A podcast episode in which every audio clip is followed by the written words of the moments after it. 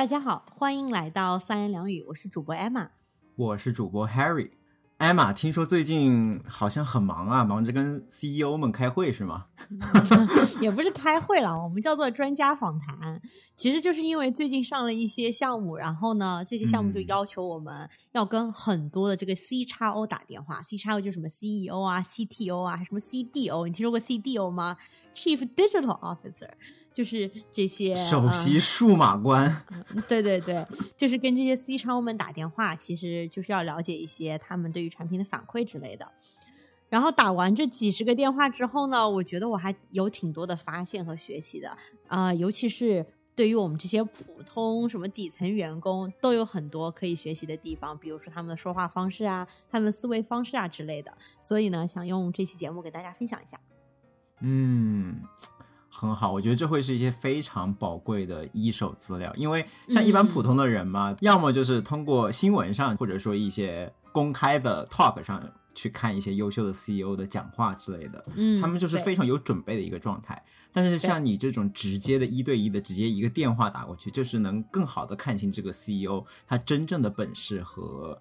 交流的这种能力是怎样的，就非常嗯真实、非常 real 的这种一手体验。嗯，对，我觉得很棒。对，那我觉得就是对我们职场人应该会是非常有帮助的一期。不管你是只是想做一个更加优秀的员工，还是说你也想爬到 CEO 的那个位置。同意。那今天还有一个小变化，就是说我们在我们的这个暖场环节里面安插了一个回答听众留言的一个小环节，因为嗯随着我们这个用户量增长，是吧？然后听众的我留言们终于有听众留言了，是吧？对，然后这些留言中不乏有一些很好的问题，是非常有代表性、非常有普适性的。我们希望在回答这样的问题的同时，能把我们的答案分享给更多的听众，来解答更多的疑惑。对，所以我们就增加了这样一个环节。以后我们会在我们的暖场环节不定期的挑这么一些很好的问题来进行回答和分享。嗯，也真的有希望挑吗？啊，不要不要这么戳破好不好？我们以后就有的挑了。对。好好好，所以希望大家就是多多给我们留言提问。就如果你是有一些比较 private 的问题，你可也可以通过邮箱的方式联系到我们，这样子我们以后嗯回答问题就有的挑了。嗯，对对对对，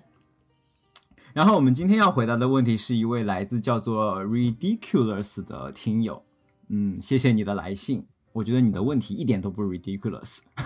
我先来重复一下你的问题。他的问题就是说，呃，我想问，在找第一份 intern 或者工作的时候，如果没有我我想找的这个岗位的相关的经验，在这种情况下，我该怎么样写自己的简历呢？尤其是教育背景还不是那么的 match，不是那么的相关。另外，他说，呃，我有考虑说把自己做的一些 project 放出来，但是感觉自己做的那些也都不是什么高大上的东西，好像也拿不出手，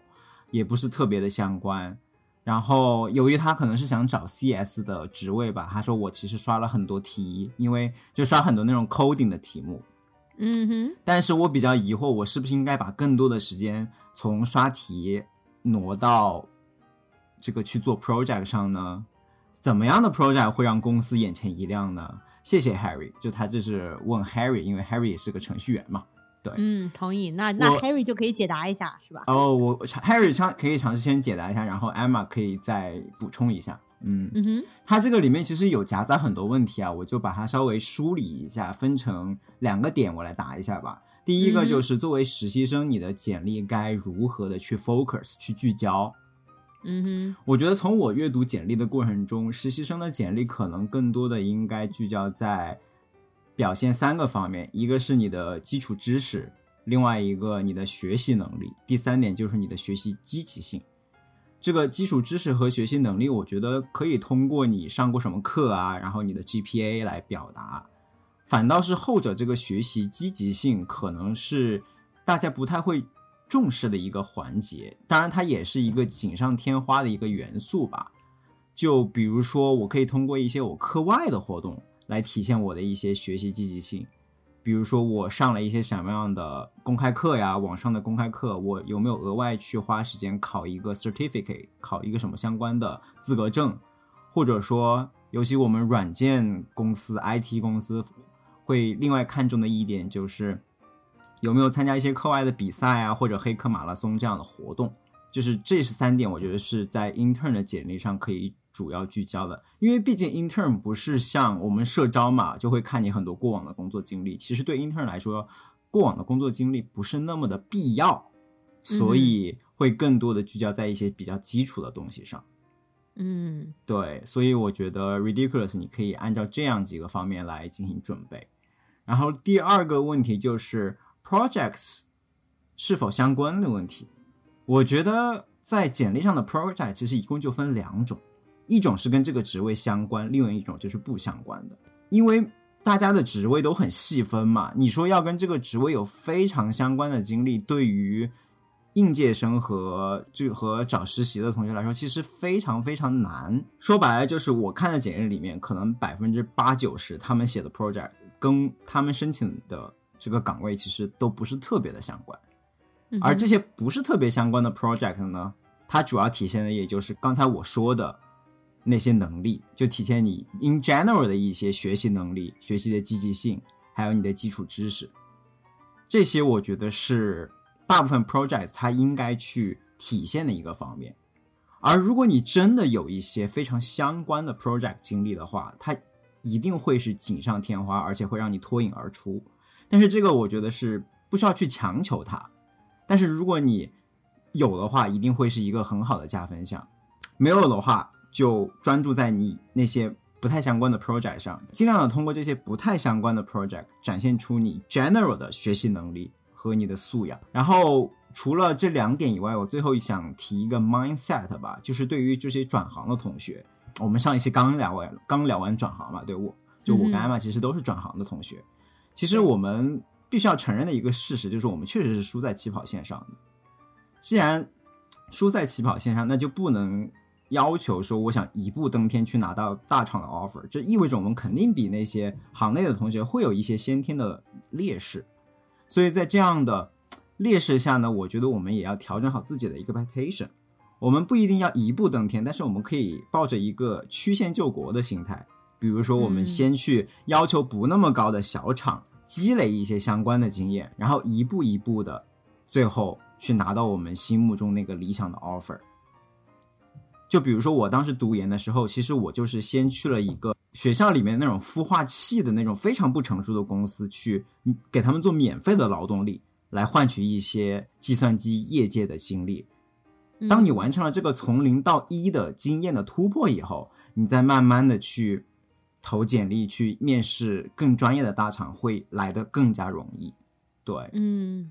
所以而且尤其现在这个经济形势不太好嘛，就岗位也是在岗位数量也是在缩水的，所以有这么一个 mindset，我觉得还挺重要的。嗯，嗯，艾玛，你有什么要补充的吗？因为因为我是行外人嘛，所以其实我也嗯不是特别懂说这个 tech 行业是怎么招人的。但是你知道，像我们咨询行业是特别卷的，所以我觉得其实有的时候 depends on 跟你竞争的人是什么样子的。那如嗯果说跟你竞争的人他们都有特别相关的经历，那确实你这个情况就这个听友的这个情况就比较难，对吧？但是如果如果说跟你竞争的人可能跟你也差不多，都是嗯，可能有一点点相关的课，然后可能有一两个不是那么相关的项目，那我觉得还是有机会的，对吧？当然了，他问了一个问题说，是不是应该把更多的时间花费在 project 上面，以及怎么样的 project 会让公司眼前一亮？我觉得我反而会反过来想这个问题，嗯，就是如果你有足够的时间的话，我反而会认为应该是就是最 ideal 的 situation 啊，就是理想中的状况，应该是你做了一些类型的项目，然后你觉得这个项目是真的你很感兴趣的，然后通过这个类型的项目，你去找对应的公司，嗯，而不是说反过来是。因为我要进那个公司，然后我是不是应该做这样子类型的项目？就是我会觉得，那你怎么知道你最后做的这个工作你会感兴趣呢？你有可能就是是因为你想，如果我是一个公司，OK，我我看了一个人的简历，然后他做了一些，就是比如说不相关的项目经理，或者是各种各样的，就是我第一个反应就是，我怎么知道这个人为什么要来投我呀？对，嗯，所以我觉得说，你如果你有足够的时间的话，应该是把这个 mindset 就是给它对调一下。嗯嗯，我觉得你这个 mindset 也非常对。就找工作其实并不是一个单向选择的过程，而是双向选择。就可能现在大多数人都是觉得哦，公司在挑我，但其实你也可以去主动的去挑公司，根据你有的经历去找那些需要你这样经历的职位，可能会降低一些难度。对对，OK，那这就是我们回答听友问题的环节，接下来我们就来欣赏艾玛跟 CEO 之间的谈笑风生吧。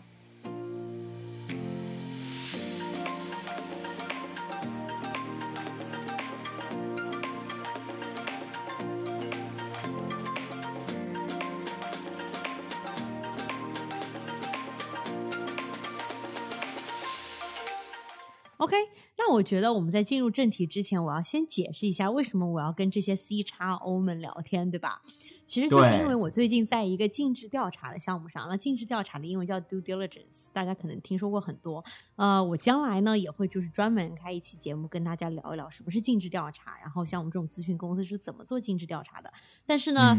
就这一期节目来讲，你只需要知道尽职调查，就是当一个公司要去买另外一个公司的时候，他需要给他这个 target，就是这个标的这个公司，嗯，摸清他的底细，搞清楚他这个公司到底值不值得买。嗯，这个就是 all you need to know。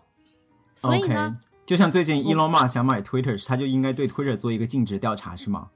哎，对，但是他很可能就是已经做完尽职调查了，然后呢，他都所以他才能估算出一个价格。然后告诉你，我要按照这个价格来买你，嗯，OK，I see，嗯，对。那知道了尽职调查是什么以后呢，我可以给大家举一个例子，这样子大家就可以更好的理解为什么我需要跟 C 叉 O 聊天，好吧？我们可以举个例子，就是呃，假说这个世界上有一个公司要买微软，那这个很明显是一个不真实的例子啦，是，并没有人买得起微软，但是我们就假设我们要买微软，微软就是我们的标的，我们的 target。那么微软是不是非常著名的？他们很大的一块利润的来源就是他们的办公软件，就是 Microsoft Office，对吧？对。那你想象一下，你在付 Microsoft Office 钱吗？并没有吧？好像是你公司集体置办了这个 Microsoft Office，对不对？对，它是一个企业版，对吧？就是对我们说的是企业版，给企业服务的软件。对。所以说呢，呃，这个标的公司的这个头部产品，它可能是一个 to B to B 的，就是企业对企业的这样的一个购买。所以在这种情况下呢，如果我要了解哦，微软这个公司它的这个头部产品将来到底会不会有好的表现？因为它只有有好的表现，我才想买它嘛，对不对？所以我想要更多的去了解使用这个产品的客户的反馈。那么谁在买这个 Microsoft Office 呢？那我一买是不是就要给我整个公司买，对吧？它是一个很大的一个合同。那一般来讲，都是这些公司里面头头脑脑的人物，他们才能做出这个采购的决定。所以就是 purchasing decision，就是这些人都是叫做 key relationship owner。OK，嗯，那比如说，如果是一个比较小的 startup。那可能就是 CEO、CTO 这些人，他们来做决定。那如果是一个特别大的公司，那可能就是什么 Head of IT、Director of Digital Tools，呃，这些 title 的人，他们来负责购买呃 Office 办公软件。那我们统称这些人为 Experts，我们都称他们为专家。我们通过专家访谈的形式来了解。他们为什么决定买 Microsoft Office？他们还考虑过其他哪些办公软件？比如说，我可以不用 Office，对吧？我可以用 Google 的这些 online 的 Cloud 什么 tools，是，因为对吧？我可以用就 Google Doc，maybe it works。呃，还有那个 Mac 不是自己还配套了，就苹果自己也有配套 iCloud。是吗？对，那些东西就是什么 Pages，什么 Numbers，不是对吧？他们也都是竞争对手，所以我们可以问他哦，为什么你们不考虑买那些产品呀？然后以及你们的这个合同大概的这个付费的结构是什么样的啊？之类之类的问题。所以呢，我们都会跟他们进行一些专家的访谈。尽可能收集更多的大大小小的客户的这种对产品的反馈，然后来了解我们这个标的，就比如说微软值不值得我们买，以及未来他们的这个就是经营情况会怎么样，对吧？听上去是一个很高端的用户调查，是吗？嗯，对，用户问卷调查是的，因为这些呃，你可以想象的是，这些人他不会去网上填一个问卷，对吧？对。对，而且问卷也有它的局限之处，我们可以将来在啊、嗯 那个尽职调查的那一期节目当中跟大家聊一聊，就是普通的用户问卷调查有哪些局限点。嗯，OK，你说的普通的是不是就是那些 To C 的公司呢？嗯对啊比如说我要买拼多多，我就会可能打电话或者说用问卷的形式去收集拼多拼多多用户的这些反馈，而拼多多的用户大部分都是这种个人用户。嗯，对，就是个人用户。Harry 真的是非常聪明，举一反三。嗯，举一反一，好，那我觉得大家这个时候肯定都有一个问题，对不对？就是这些嗯 C 叉 O 们都是日理万机的，他凭什么要跟你聊天？哦，对啊，嗯，所以呢，就是因为呃你总不能发购物。卡来吸引别人吧？对，说白了就是我们是给钱的，而且呢，这些人每个小时的聊天费用，我们都要付出上千美金。哇，嗯，我觉得他的时薪，这是按他时薪算出来的吗？具体不知道，我只知道，因为我们相当于是通过一个第三方机构嘛，所以就相当于哦那些专家们也不知道我们是谁，因为我们也不能透露我们是谁，我们更不能透露我们的标的是什么，对吧？我们只能非常这个迂回的来问这些问题。但是我们知道的是，我们这个给第三方平台机构经常要付就是一千两千美金每个小时。OK，、听到这里，不知道我们听友们是不是又多了一个想成为 CEO 的理由呢？对，而且你也不一定要成为 CEO，对不对？你也可以成为 Director of Digital Tools。OK OK，OK，那这个其实就是一点背景介绍，就是为什么以及我们是怎么和这个 experts 聊天的。那我们接下来就进入我们真正的正题，也就是我一个星期打了这么十几个电话，然后未来的这几个月可能会打将近一百个电话，我们跟这些人聊天。我现在的这些浅浅的学习和发现是什么？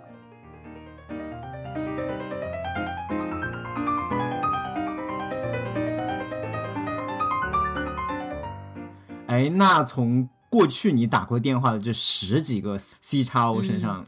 你有学到什么共同的特点吗？就是你有找到什么规律吗？就是为什么这些人就就成为了 CEO 呢？他们、他们嗯讲话有什么特别之处吗？有什么特别的技巧吗？嗯，首先呢，我并不知道这是不是让他们成为 C 超的原因，因为嗯要成为一个 C 超是很复杂的，对不对？但是我至少发现一个共同点，就是他们确实语言表达能力都特别强。所以我并不觉得说啊，一个人他在那种公共的演讲场合，然后准备的特别好，然后可能就怎么怎么样，就是真的很可能这些人在私下里面他讲话能力也就那么强。嗯，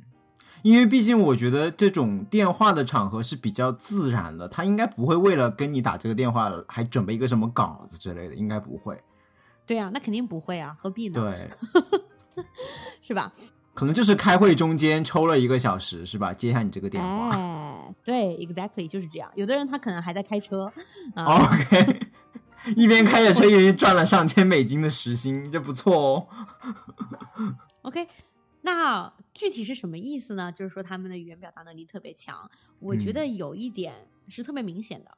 就是你要知道的是，当我们去收集他们客户反馈的时候，我们可能对这个 digital tool 或者是这个什么 software product 什么之类的，我们可能不是特别懂，对不对？就是也许你对 Microsoft Office 软件你很懂，因为你用过。但是，并不是每个标的公司的头部产品都是我们普通人用过的东西，很可能是一个我完全不懂的产品。在这种情况下，我我们嗯其实就是需要靠付很多很多的钱来快速的了解这个东西到底是干什么的，你是怎么用它的，哦它跟其他产品之间的区别是什么。因为我可以花五个小时的时间去网上搜集这些东西，但是我可嗯能花一个小时跟这个人聊天，我可以很快的了解到这个东西是啥，对吧？比如你说像一些云服务啊，阿里云这种东西，我们普通人根本就是没有用过，是吧？它就是专门给企业用的产品。那嗯，就作为你作为咨询师的话，没有这种经历的话，你要快速的了解阿里云是怎么 work 的，这个真的很难。所以在嗯这种情况下的话，一个好的 expert，他就会用非常平实的语言来给你解释，在他们这个领域，这个东西是怎么 work 的。嗯，所以我们用英语来讲的话，就叫做 layman language，就是 simple language that everyone can understand。嗯嗯所以他们其实就懂得要跟什么样子的人用什么样的话来讲，因为很可能这些人的技术背景其实是很强的，你要让嗯他们用非常专业的语言来讲，他们完全解释的清楚。但是对于我们这样的人来讲，他们知道我们没有什么技术背景，他就会懂得用非常简单的语言来给我们解释。这样子的话我们两个之间的沟通才是有效的。嗯，那我可以其实给大家举一个反例，就是呃我在呃之前一个项目的时候，呃虽然不是尽职调查的项目，但是我正好也需要跟几个中国的专家打电话。那么中国呢，其实 Expert Network 这个东西才刚刚兴起。就是说，第三方的这种机构才刚刚，嗯，就是可能就是中国的这个专家网络才建起来没有很久吧，所以大部分的这些中国的专家，他们可能其实也没有打过很多的这种电话。嗯然后在这种情况下呢，虽然我们也是付他们钱，对不对？但是我就遇到过一个人，就是有一种仿佛是他忘了是我们付他钱，而变成了是他付我们钱的那种感觉。就是我可能问出了一个问题，然后这个问题在内行人看来是非常不专业的，但是我嗯并不知道，对不对？所以呢，一个好的沟通者他就会告诉你啊，其实，在我们业内我们是这样子界定的，呃，这个和那个就是 A 和 B 他们之间的区别是什么？所以你的问题其实应该要这样子问才才是合理的。但是呢，那个专家就是他可能就是没有什么这种经验吧，就是跟我们这种咨询顾问没接过这种业务，业务不熟。对，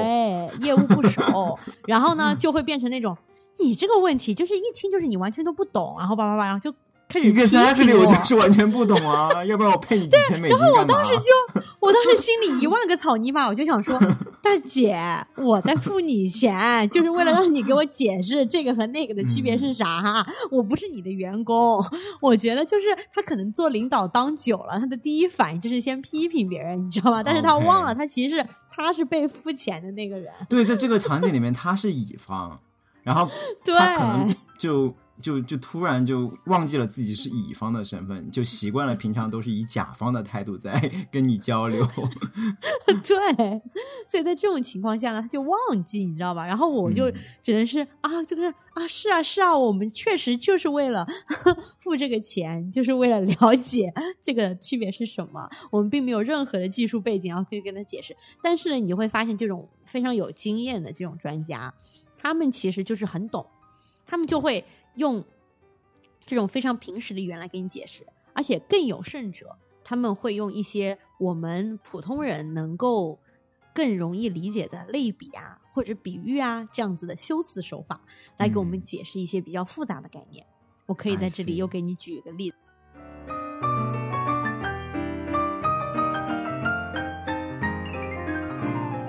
比如说，当时呢，呃呃，我们采访的这个呃 head of IT，就相当于是一个大公司的一个 IT 的总管。然后呢，他就说，他现在使用了的这个供应商其实是一家小公司，OK，但是呢，他其实同时在使用好几家小公司的这个供应商，他想要将来把它整哦合成一个大的供应商。然后，比嗯如说，我们随便举个例子，他将来想要用，嗯，比如说 Amazon 或者 Google 啊、这种供应商提供的产品，他不想再使用这个小公司的供应商了。然后我们当时就问他说：“如果你现在这个小公司呃用的还可以，你为什么考虑要换呢？对吧？”然嗯后他就说：“那我，嗯，他说那我就举一个例子，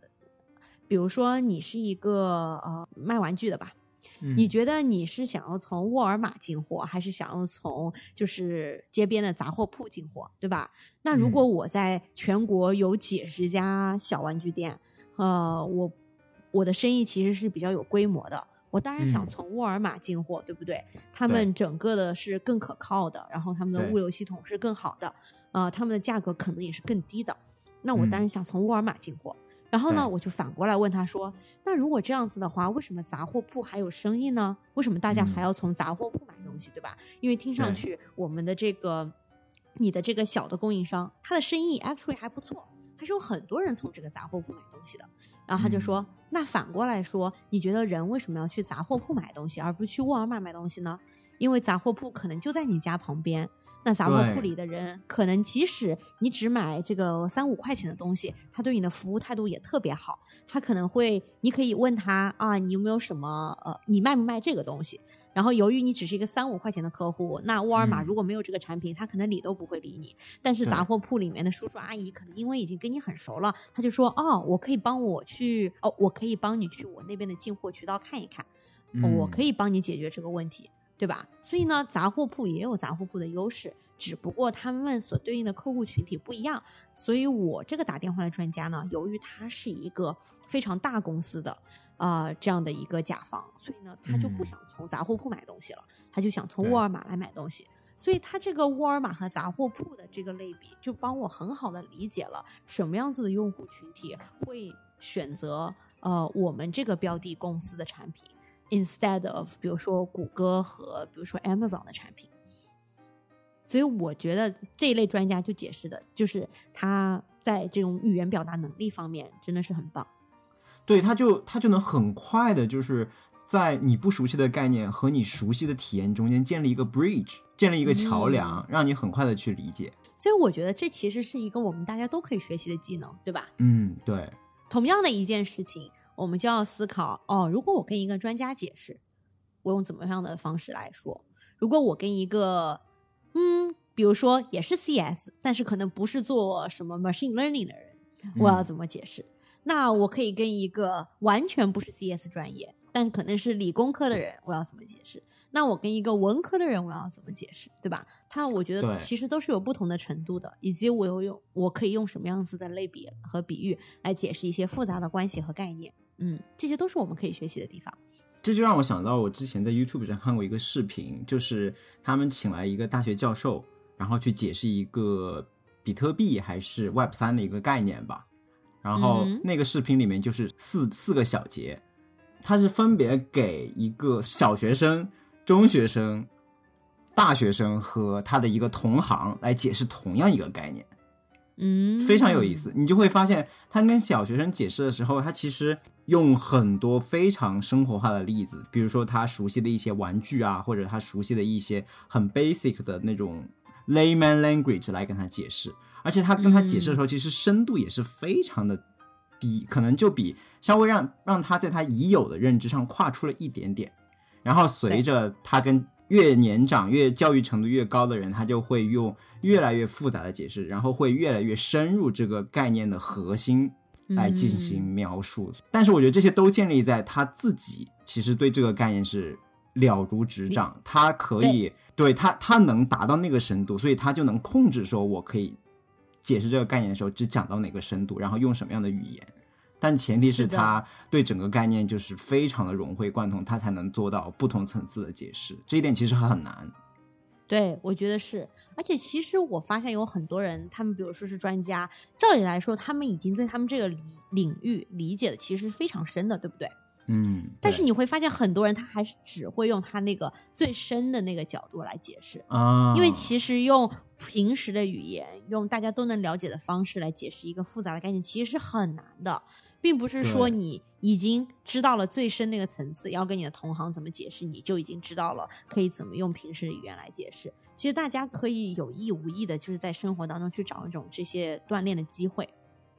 是，其实我在工工作中也很深有体会了，就是你你在跟周围同事，就我周围同事可能都是工程师出身啊，就不是管理岗的职位。但是哪怕是工程师职位，他也会有很多场合需要去解释这个系统是怎么运行的。你就会发现，往往是那些 high level 的 engineer，他可以用非常简短的话给你讲清楚你不懂的东西，而且他能很快的知道你哪里不懂。对。那我跟你讲，这个其实就跟我下面一点的学习非常相关。嗯，就是我发现比较 high level 的人，他们就是有一定的大局观，所以他知道一个小的东西在这个大局里面是是哪一个部分。对，因为因为我觉得从外人的角度，你来理解一个东西，你与其把这个东西里面的细节挖出来给他看，你不如告诉他这个东西它是怎么 fit in 一个更大的 picture，对吧？它在我们已有的世界里面是怎么 work 的？这个其实是更加 make sense 的。嗯，是的。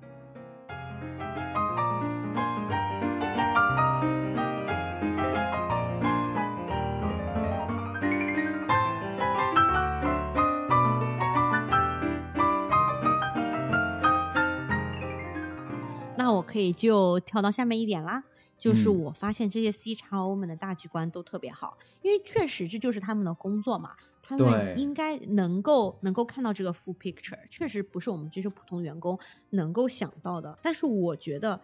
如果你跟这些人聊完以后，或者是你听了这期节目以后，你会发现这些大局观其实并没有那么难，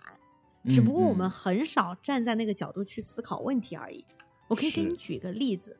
嗯、首先我这些例子因为都是虚构的，所以就说你可能会听上觉得有点莫名其妙，嗯 但是因为我们并不能透露我们的标的，对不对？所以我就只能举一个就是可能有点 ridiculous 的例子。那嗯。我们来讲一个 digital 土红，for example，呃，我是这个中国什么铁路什么工作人员的这个呃专门负责采购呃数码工具的人，OK，哦然后我现在想要找，对对对，然后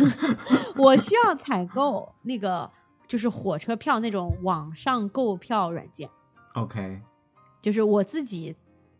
本来是管理这个啊呃火车运营的，我又嗯不知道怎么写一个购票软件，对不对？嗯所以呢，我现在就想找一个第三方的这种供应商，让他帮我做出一个在网上可以让大家购票、购买火车票的这样一个软件。嗯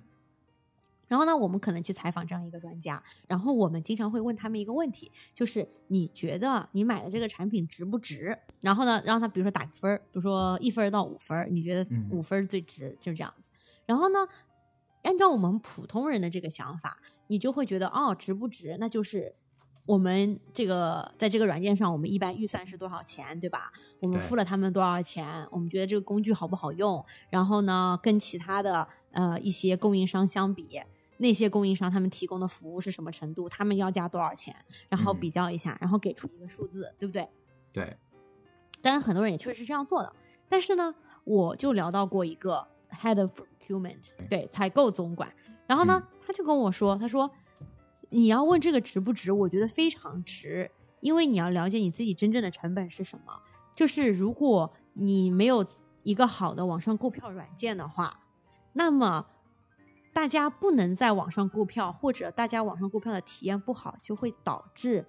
我们火车上面的这个乘坐率就会下降。嗯那我们的成本就是，我们已经雇了这些列车员，我们已经买了这些列车，我们有很多的这种沉没成本，不管你有没有呃乘客去坐这辆火车，对，你都已经有这个运营的成本在里面了。嗯所以我们买这个购票软件，你看一下，如果跟那些成本比的话，其实根本就是不值一提，对吧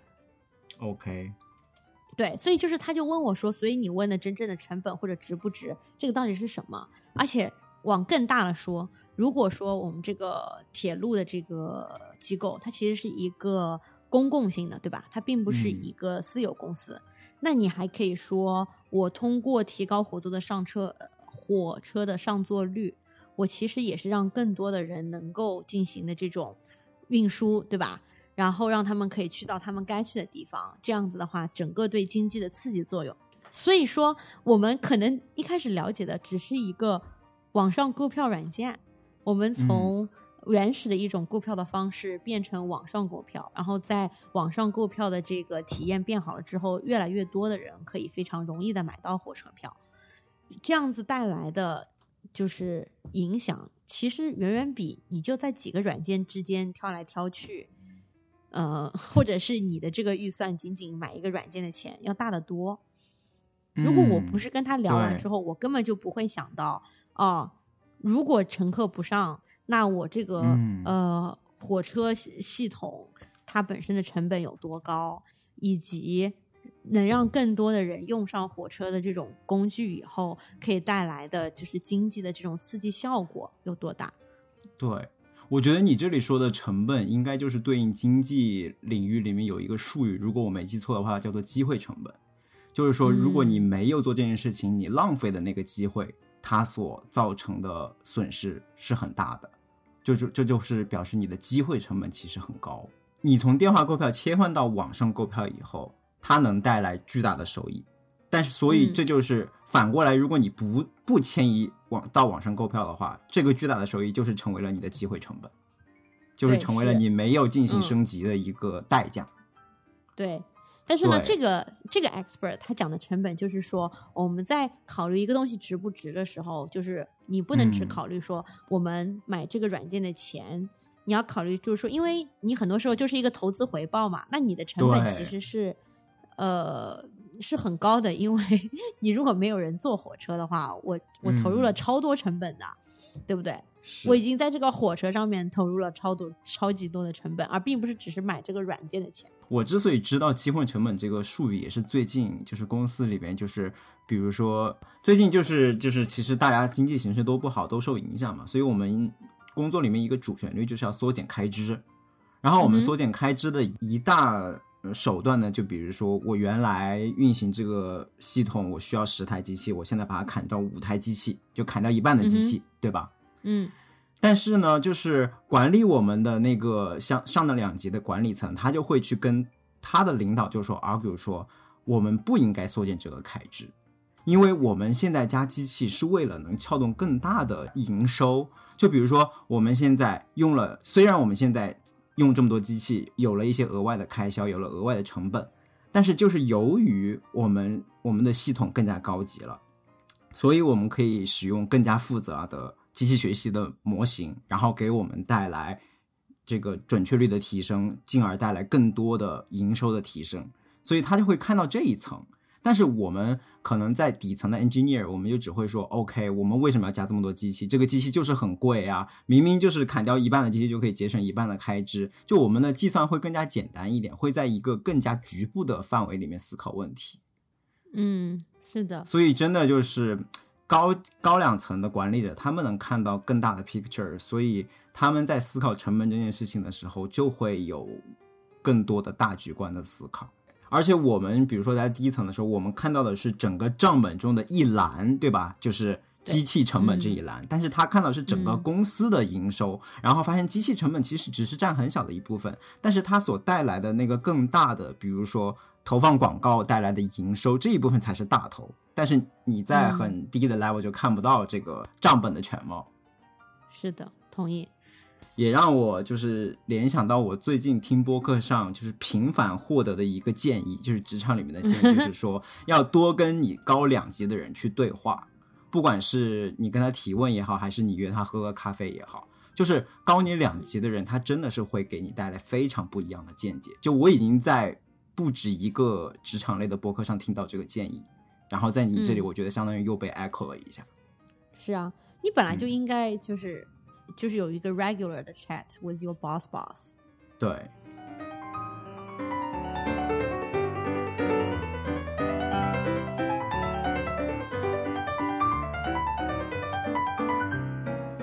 那我其实最后就补充一点小小的发现，就是我发现这些 express 里面印度人特别多，哦，make sense，嗯。而且一代和二代都有，就是指他们是第一代移民还是第二代移民的意思。，OK，嗯，那我觉得我这个样本是有点偏差的啦，就是大家嗯。应该也知道，就比如说，呃，一个公司里面可以去决定买 Microsoft Office 这些人，一般来讲就可能是 IT 部门的嘛，对不对？嗯嗯嗯，所以本来就是在哦。IT 部门里面，印度人就是特别多，所以呢，这个确实是，而且我怎么知道他们是印度人或者是一代和二代呢？就是第一是看名字，对吧？就有很多那种非常典型的印度人名字，然后等你他打电话的时候，你再通过口音，你就会大概判断他是从小生长在呃美国的呢，还是说是移民过来的。然后你就会发现很多这种在大公司里面做到这种什么比较高层的位置，比如说 head of IT 啊，这这些人，嗯他们很多其实都是一代人，然后二代呢有很多在 startup 里面就是做 C X O 的，你从他们的口音上面，你们其实听不出来他是印度人，但是你看名字你就知道是印度人，而且我们也知道，印度人一般给自己的小孩子取名不会去取那种美国人的名字吧，就是不会去取一个 Cindy 对这种，Harry、Emma 什么？嘛，就这种，他们不会取这种，他们就会取一个原汁原味的印度名。嗯，就是你刚刚提到这个，我就发现，哎，好像二代华人好像就还蛮喜欢取英文名的，这一点真的是一个新发现，对我来说。是的，所以其实嗯完了之后，我就觉得就是呀，为什么不能给自己的小孩继续再取个中国名字？对啊，为什么一定要英文名呢？完全对啊不一定所以我觉得就字母就好 I 了 know 对吧？我觉得他们其实是就是对自己的文化是比较有那种一种坚持的信仰，所以对，对，而且呢，因为他们的名字一般都是一个什么神明的意思嘛，对吧？所以就是会更坚持。然后 anyway 呢，反正我的意思就是，我发现他们就是比较有那种干劲，你知道吧？就尤其是那种一代的，在大公司里面又有干劲，然后语言表达能力又好，所以我就是一点也不 surprise 他们可以做到那个位置。然后二代里面就是很多很多在创业的，其实也是鼓励，我觉得对我们华人有很多鼓励吧，要勇于创业。嗯，OK，我的印象，我确实知道大公司里的印度 CEO 比较多，包括我自己公司的 CEO 也都是印度人嘛。但是我不知道他们在创业也很多，因为我的印象是华人可能在大公司比较难爬到爬到很高的位置，所以大部分都去创业了。但印度人由于嗯他们可能在公大公司里能混得比较好，所以创业的比较少，但好像也并不是这样。对，就是我觉得这这些人，他们什么 co-founder 或者 CEO 什么的，就是我并不嗯是觉得一个人创业是因为他想要，就比如说他是因为这个工工资或者什么之类的。哦，呀 或者是我我要在这个社会上混到一个什么样的地位，所以我要决定去创业。我觉得他们就是说，这个 opportunity 市场上有机会，然后我觉得我也能做，我为什么不自己做老板，然后创立一个公司呢？嗯对我觉得他们就是看到的机会，就是去做的那种。，OK，嗯，而且好多连续创业的人，其实有很多一代也有，嗯，也不是只有二代了，就是就是那种创了一个公司又一个公司的，啊，只不过就是因为很多就是都在 to B 的领域，所以我们也不太懂，而且很多时候我们只看到大公司的一些 CEO，可能就是一些中型的公司，比如说世界五百强到以后对五百到五千这个之间的。五百到五千的，其实很多也是这种头头脑脑的人物，他也不一定一定要是 CEO，但是就是 C 叉 O 这种的也非常多印度人。嗯，那我觉得随着你之后打的这个电话越来越多，你应该这个 数据会越来越的夯实，看是不是印度人真的很多。好，可以大家将来再给大家分享一下，嗯，他们的秘诀是什么？嗯，好的，呃，你要总结一下吗？哎，要不你总结一下嗯你的学习，你听完之后，虽然这是一个很简单的分享，但是有两一点非常大的 take away，我非常赞同，而且也是可以带到我们日常工作中的。一个就是，当你真正的理解业务的时候，你的一个表现就是可以用平时的语言和各个 level 的人进行解释。我觉得大家可以把这个做，可以作为一个标准去衡量自己对业务是不是精通吧。我觉得这是一个很好 take away。另外一个就是要多像 CEO 一样去思考，用大局观去来思考公司的每一个决定，把视野拉得更大一点。我觉得这两个都是嗯普通人都是可以用在自己日常生活中的。对，就反正还是挺 blow my mind 的一些 mindset 的转变，我觉得挺好的。对，而且还有一个就是，你就会发现，这些人也是普通人。那如果是普通人的话，我为什么大家会觉得 C 叉 O 离自己很遥远？嗯，对吧？就如果你随便拉一个在大厂上班的人，然后你跟他讲说你将来要不要做什么什么 C 叉 O，我觉得大多数人都会说，我觉得这离我很遥远，或者跟我就没什么关系之类的。但其实并不是这样，我觉得。并不是。比如说我们现在的 CEO，他就是在我们公司干了十快十年吧，然后他最开始在我们公司就是一个 intern。对啊，所以啊，我觉得就是说大家要敢于想。嗯对，哇，我发现直接 call back 到我们听友问题了耶，从 intern 讲到 CEO，OK，哎，真的可以，很棒嗯很棒，很棒。嗯 OK，那我们就进入 pick 环节吧。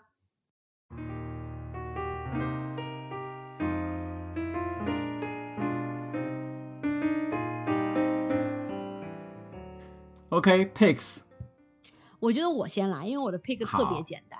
就无需多言。我的 pick 嗯就是两首歌，哦，这两首歌都是特别适合你早上还有点睡眼惺忪，然后正在热一杯牛奶、烤一个 toast 的时候来 wake you up 的一个 morning song。哦，然后我会把这其中一首歌呢放在我们的片尾曲，然后把两首歌的名字和链接都放在 show notes 里面，那就大家尽情享受吧。好棒。OK，Harry，、我今天这个 pick 呢是给各位的新手股民的一个 pick。对，如果在座的听众里面有正在炒股的朋友们，一定知道最近这个股市我是不是应该马上加一个 disclaimer？我们这档播客节目不代表任何投资建议。没有没有没有，我没有任何投资建议，我全都是就是对 mental health 的建议。OK，好，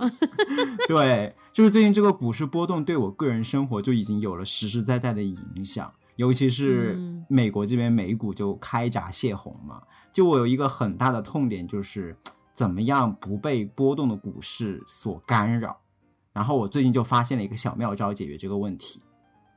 就你知道，硅谷程序员他的薪资很大一部分就是股票嘛，所以我就曾几何时就养成了这种每天早上都要搂一眼股市的这个习惯。对，然后嗯股市好的时候呢，你就会很激动；股市差的时候，你就很难过。但不管怎么样，不管激动还是难过，就总是会要心情波动一下。然后这一波动，可能就需要一个小时去平复你的心情，然后才开始工作。就就真的是你的工作是有多闲啊？你可以平复一个小时，然后开始工作因。为就八点钟起来，然后看一眼股市，然后心情波动到九点，然后可能才开始工作啊。嗯，好，对那你的 tip 是对，再加上最近美股开闸泄洪，这就就没有激动，就全是难过，就很难过。好的，对，就这样的一个习惯，就我觉得让我就是又浪费感情，又耽误青春。因为你你会发现，其实比如说你如果把这个尺度放到一周的话，其实它的股价可能就没怎么动。但是由于你每天去看，就是它每天的那个波动是很大的。比如说周一它就狂跌一下，然后二三四一直跌跌跌，然后到周五又回来了一下。所以你把它放在一个更小的时间尺度上，它就是很波动，就是会很让你心烦意乱。所以我的解决方案就是，OK，我强制自己以后不要每天看股市，我把每天的频率改成每周，这样就一定程度上就是会 smooth out，就把那个变平缓了，你知道吗？就是从每天采样一个点变成了每五天采样一个点，这样自然而然你看到的股市就是没有那么波动。而我是怎么用一个小妙招做到这一点的呢？就大家都知道嗯 iPhone 有一个功能叫 Screen Time，屏幕使用时间。嗯我我不知道 Emma 是怎么用这个功能的，就但是我之前就没怎么用过这个功能，我都是唯一使用它，就是它每周日会发一个 report，告诉你过去一周，你那个的屏就是我对幕使用。它的使用。OK，、那我就告诉你怎么样再开发一下这个功能，就是它可以限制每一个 App 的使用时间，这个时间可以是一个正数，也可以是零。所以我就把我的那个理财软件 Robinhood，就是这边给散户用的一个炒股的软件，它周一到周四的使用时间直接变成零，所以你在周一、嗯周四的时候，那个 App 的标志是灰的，你是点开不了它的。当然你可以绕过它，啊但是它就会显示说这个 App 就是被 lock 住了，被锁住了。嗯，所以我用了这个功能以后，我就每周就是只有在周五的时候可以打开 Robinhood 去看我的股票，然后我觉得这个效果真的是非常好。就自从周一、周四到周四，我早上就是强行不看 Robinhood 以后，我觉得我的这个心理健康就好了很多。所以我就觉得现在这个动荡的股市对我的伤害值就已经从百分之五十减到百分之十了，从一周五次暴击变成了一周最多一次暴击。所以就把这样一个小妙招推荐给大家。我相信就是大部分手机应该都现在都有这个 Screen Time 这种屏幕使用时间的功能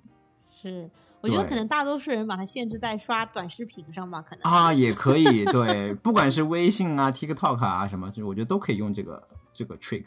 嗯，OK，perfect、那感谢 Harry 的这个小妙招，那我们今天的节目就到这里啦。无暇与君一席，有缘撒言两语。想听到更多关于美国职场的正经闲聊，欢迎订阅我们的节目。如果喜欢我们的节目，也欢迎分享给你身边的朋友。咱们下期再见，拜拜拜。Long before